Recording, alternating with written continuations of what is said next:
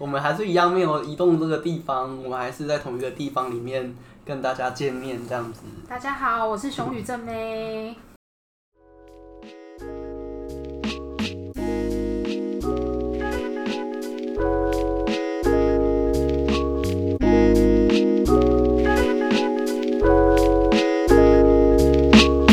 然后我们其实今天打算最后聊的东西是算命啊。就是究竟需要提供什么样的资料？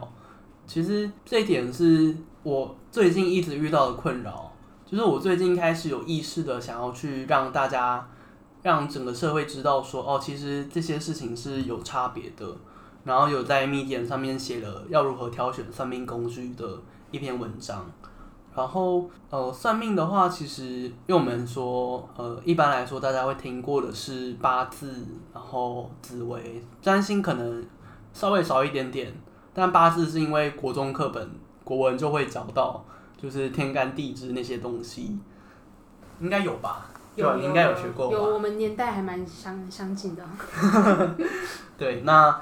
像算牌的话，就是算命的话，呃，占卜的话，其实就是大家会直接想到塔罗牌。对，就是大家会知道有这个东西，然后也知道有那个东西，但他们不知道他们之间的地位以及他们的用途是什么。就是，对啊，就是变成说要如何选择会是现在的问题。然后我现在因为有两个东西都有经营，也都有在职业这样，那。很常遇到有人问说啊，我要不要给你时间呢？或者是说啊，时间不准有没有差？对啊，就出生的时间。嗯，出生的时间。嗯，还有人问说，哎、欸，剖腹产啊，到底有没有？哦，对啊，对啊，对啊，剖腹产到底有没有算？对，我之前有去请教过一个老师啊，然后他是说，就是以婴儿呼吸第一口气为主。哦，他是。第一口呼气说，所以他有好多说，对不对？对，有很多学说。那你猜哪一说啊？我猜哪一说？我先我我先用呃，我先讲到底有什么说好了。好，其实也跟法律上一样，就是有受胎说，就是当你的精子跟卵子合而为一，成为受精卵的时候，那里有一个星盘可以算。嗯，但那个星盘算的东西是什么？不知道，因为你很快就会生出来了。那好像也没有，好像也没有去算的意义。可能反正流产或不流产，那个就是医学的事情了。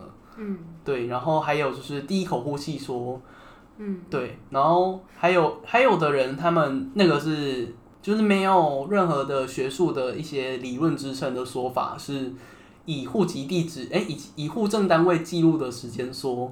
以户政单位记录的时间好特别哦。因为以前的人会晚报户口。对。对，所以就是你如果是针对那种八十年代以前的人的话，那个东西你就要再去用一些方法去调整，你去在算命上去调整，然后你去找到他真正出生的时间。对对对。对，那以前他们都晚报个几天呐、啊，但你也知道几天就几分钟就有差了，但是何况是几天？对。对，对啊，对啊，所以就大家都不太知道啊。但其实我觉得，呃，你可以就是稍微学过国中地理或是。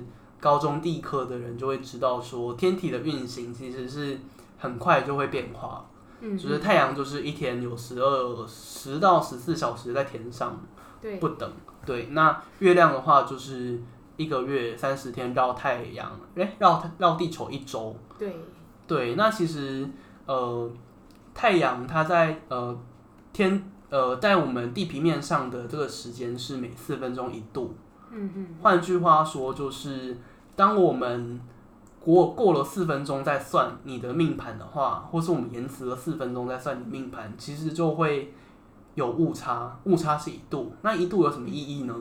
可能一度是从摩羯座的二十九度的三十九分迁徙到下一个是呃水瓶座的零度三十九分。对，这个就差很多了。多对，那其实不仅是差在上升的度数的问题而已，因为其实呃每个星座里面，我们还会去区分它的界，就是每个星座里面还有一些不同的状况，就是可能在零到七度会有一个状况，七到十二度会有状况，十二到十六，十六到二十二，二十二到三十，那每个星座的这个区间的大小都不一样，你有可能就是。假设你是 A B C D E 的区间好了，你有没有可能在 B 区间？那你就会在 B 区间变成 C 区间了，因为一度可能就是这个差别。嗯嗯嗯。对，那还有还有差在哪边呢？就是我觉得这个差差别会变得更重要是，是刚刚讲的是说哦上升啊，或是这些呃比较细节的东西，它就是在讲说你的个性如何判定，就是我们看的这个东西能不能判定你的个人的特质。那还有一点是发生在流年上面，因为流年的话，我们会有呃有一种方法是看你的刚刚讲那个 A B C D 的区间。对。那 A B C 的区间，它不仅是度数上的大小值不同，那它也代表了说你的不同的年龄会发生什么样的事情。A 的话可能是零到三岁，然后 B 的话可能三到九岁，就代表说，哎、欸，你如果是过了的话，你可能。呃，你零到三岁发生的事情，可能会变成我们在讲你六到九岁会发生的事情，你就会去颠倒它的那些时间顺序了。就验证上面还是会有一些落差的。而且你一个一个不准的话，后面全部都会不准。对。对，那这个东西就要在另外的方式去调回来。对，就校校准星盘。对，校准星盘，但这个真的超难得。我之前看一个呃，伦敦占星学院吗？反正也是一个国内非常知名的权威级老师。嗯，然后他的校准星盘的小时收费，你猜一下他多少钱？一小时？没错，他是非常知名的占星师，非常。台币五千元。再高？啊，再高？对。七千吧。八千三的样子吧。哇。对，就是十分的昂贵啊。对。所以那个。还是不要晚报户口的好。对，还是不要晚报户口。不然之后要算命要花八千三百块。对啊，对啊，而且那个只是一小时哦，就是你可能要去，因为他可能要先去对一些资料，然后找出你可能出现在的时间点，就是他可能会有好几种说法，就是他可能会有 A、B、C、D 有很多种可能性，然后他一个一个去对你的可能性，那对可能对完一个就一小时过去了。那你可能对五个的话，你就是哦，四万块就送过去了这样。代价好高啊。对啊，所以我觉得，呃，对啊，占星很重要的东西就是时间啦。它跟八字、紫微不太一样，就是他们只需要时辰，只需要一个时间区间而已。哎，对。因为我们的历法使用的不一样，嗯，就是占星使用的是真太阳历。为什么这样真？我也不是很确定，反正就是真太阳历。那个可能要去问天文系的人，对，然后那个他没有研究历法，嗯，然后八字、紫微他们的历法也都稍微不同，嗯，就是有些是用月亮，然后有些是用不同东西这样。哦，对，那其实占星比较特别的是，它还有加上实际呃地理的限制，就是你在哪一个地方会影响你的视觉上星体运动的轨迹。嗯，就你会在北极看到极光，但是你在你在赤道看不到极光。你会在北极看到永昼，但你在赤道看不到永昼。嗯，就是北极永昼的意思是说，哦，天太阳都在天上，所以它不会落到地平线。所以你的上升，你的上升跟呃下降星座的上面会全部挤满了所有行星，然后下面就会全部都空掉。哦。对对对，所以我没有看过那种盘。我也没有看过那种盘呢，但是理论上应该是这样。哦，是这样哦。对啊，所以才会说地点是很重要的。嗯嗯。就是他要如何把那些东西当做数值去放在一个平面的圆形上面，那那个需要一些工位的计算方式，那那个就是有老古人去，就他们留下来的资料，然后我们再加以利用这样。嗯哼。嗯，所以简单来讲，就是需要。出生的正确时间，那那个可以找，呃，医院要，那个也可以找户政，户证应该会是同跟医院同步。现在啦，嗯，对，对，然后，嗯，然后地点的话，就是你可以设定你的那个医院。那如果你是台大医院出生的话，那你就设定台北，因为通常不会有台大医院，对。那其实不一定啦，像是因为台湾就这么小。对啊，可是就台湾来说，是不是其实在哪里出生那个差距不太大？嗯，没错，就是台湾的话，可能台北跟新北差不多的。对，因为纬度都在同一个。可能台北、高雄会有差，就是如果你设定不同的南北极端的话。嗯哼。对，但是像是那种美国的话，像是华盛顿特区，就超大的。嘿，对，它南北就。对，华盛顿特区是台湾呃是美国最小的州，嗯、就是哎、欸、它不算州，但是它是个特区，但是就非常大了。然后里面就有很多医院，那那个医院其实，在占星软体上面它有特别标示的点，就是、嗯、哦这个医院在哪个州，然后那个医院的纬度是几度，然后它的经度是几度这样子。哇，好详细哦！对，就就对，就很屌啊，就超屌的，嗯、我真的觉得非常厉害。我这个不知道哎。这也是我今天早上在在在看的时候，哎、欸，才发特别发现的。所以占星软软体上面就有很多医院，很多很多。对对对对，上面有很多很就是国外很有名的医院，但是台湾的话就没有嘛。因为台湾的话，可能当然台湾医疗很强啊，但是可能因为不是英文的母语国家，所以才没有。直接被放在上面。哦。对啊，嗯、然后我买的那个软体是不是美国的啦？但是因为整个西方世界的文明现在重心都在美国发展嘛。哎，对。对啊，对啊。然后像是呃，还有一个问题啦，就是我觉得自己在算命的时候啊，其实很常会被被迫讲出我不喜欢讲的答案。那比较像是说，哦，你自己有一个定见，你只是想要来询问我，我的意见是什么？但我跟你讲，你又不听，那为什么要来问我？你应该有遇过这种人吧？有，我觉得感情方面尤其很多很多，就是其实当事人自己心里面已经有答案，然后他只是想要找人帮他背书，所以他会找你算。然后当你算出来的答案跟他内心想的不一样，然后他还是会按照自己的。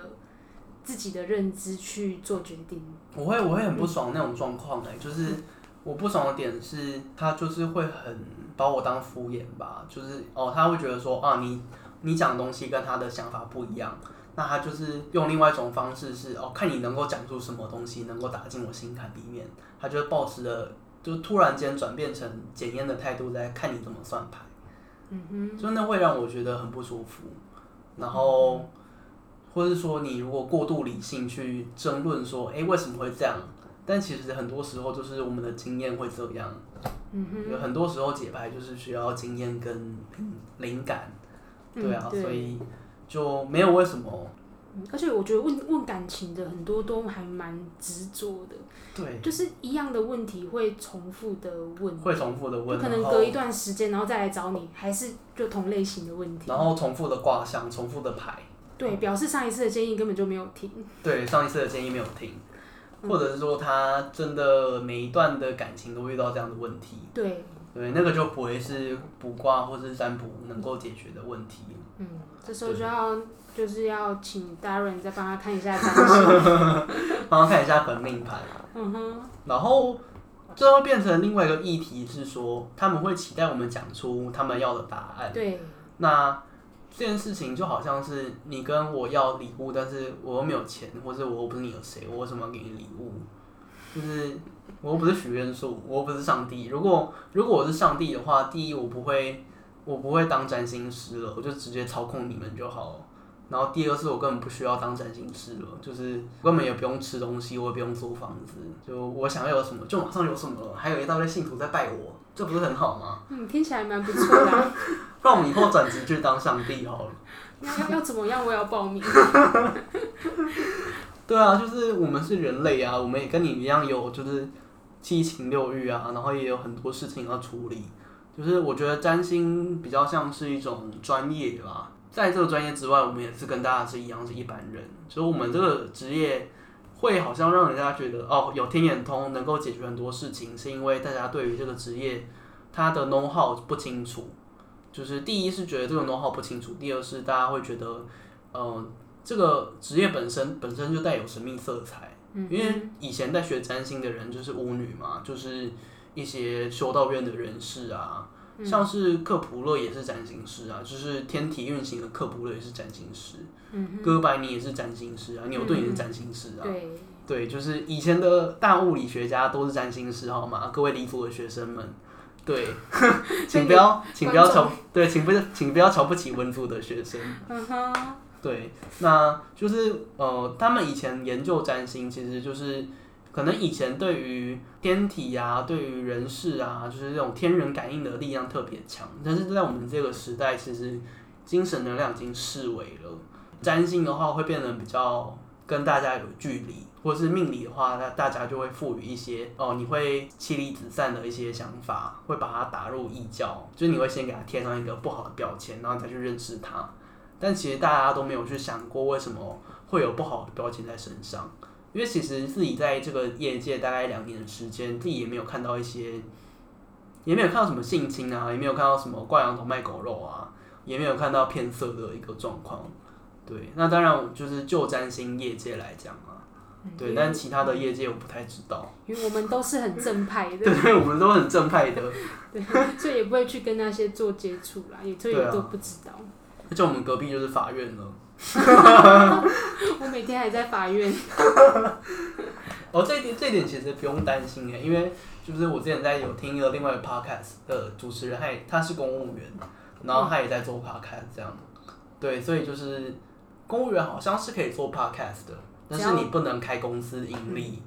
对，好像是可以个人结案的样子，我记得。但是应该不能太红吧？我不确定哎，太红就辞职了，为什么你还要再领那个死薪水？对啊，就是，对啊，那个薪水可能不如这些做自媒体的。对啊，可能还比较赚。因为我觉得可能是自由度的关系啦。嗯。对，自由度我觉得算是人生当中蛮重要的事情。对，就可以一直做调配自己的时间，然后做自己想做的事情。嗯。对，那。就是，所以今天的总结就是真的要总结了，不会有第四集了。好，好，好，太好了。对，就是今天的总结就是，担心需要的资料就是正确的经纬度，正确的城市的地点，台中市就是台中市，那大雅区、北区、南区、南屯区都没差。那新北市的话，双溪或是永和其实没有差。那台北市的话，就是啊，反正台北市就这么小，没有差，或者台北新北是没有差的。对，那时间的话，就是请以呃户籍上登记的时间，或是医院的最准，因为现在医院都会，应该是啊，我也没有进过产房。嗯哼。对，现在医院就是你出生的时候就会马上记下来这样子。对对对。对，那是看他们记登记的时间啦。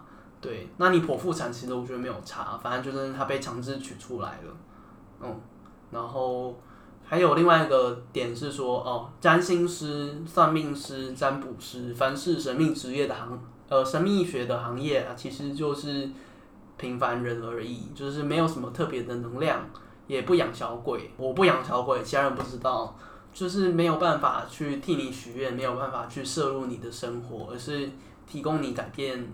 原本做法的方向，然后你改不改变是你的事情，那你该付的钱还是要付。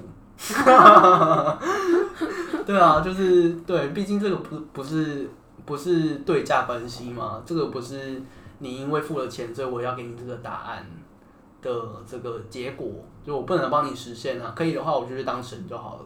什么时候会实现？什么时候会实现哦？